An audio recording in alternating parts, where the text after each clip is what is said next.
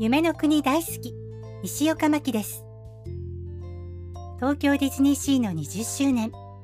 まだ行く予定はないのですが、行くなら11月がいいなぁと思いながら、毎日ミラコスタの空きをチェックしています。相変わらずスペチアーレは取れないですね。でも、ベネチアとハーバーのテラスルームのキャンセル空きに遭遇しました。10月だったと思います。ハバテラは一瞬で消えましたが、ベネチアはしばらく空いていました。こんなこともあるので、諦めてはいけません。予約したいなと思っている人は、まめにチェックしてみるといいですよ。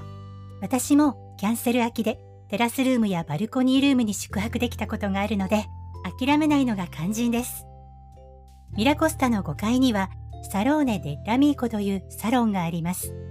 私はそこが好きなんですが、スペチアーレスイートのカテゴリーのお部屋に宿泊しないと入ることができないので、必死になっちゃうんですよね。もうサローネに行けないんだったら、どの部屋でもいいかなって、ちょっと思ったりもします。でも、それなら、ディズニーランドホテルやアンバサダーホテルの方が、同じ金額でももっといいお部屋に泊まれるなとか、アンバサダーならアンバサダーフロアにも泊まれちゃうなとか、行く予定もないのに頭の中でぐるぐる考えてます。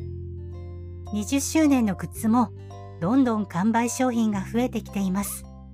再入荷するものもあるでしょうけど、これも運ですよね。行った時にあるかどうかっていうのは本当に運です。このグッズについても毎日アプリでチェックしています。アプリを見るのも楽しいんですよ。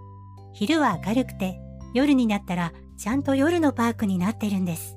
想像力を活かしてパーク内をお散歩するのが楽しいんです。ですが、そろそろ本当にお散歩したいですね。それでは今日はここまでです。また次回も聞いてくださいね。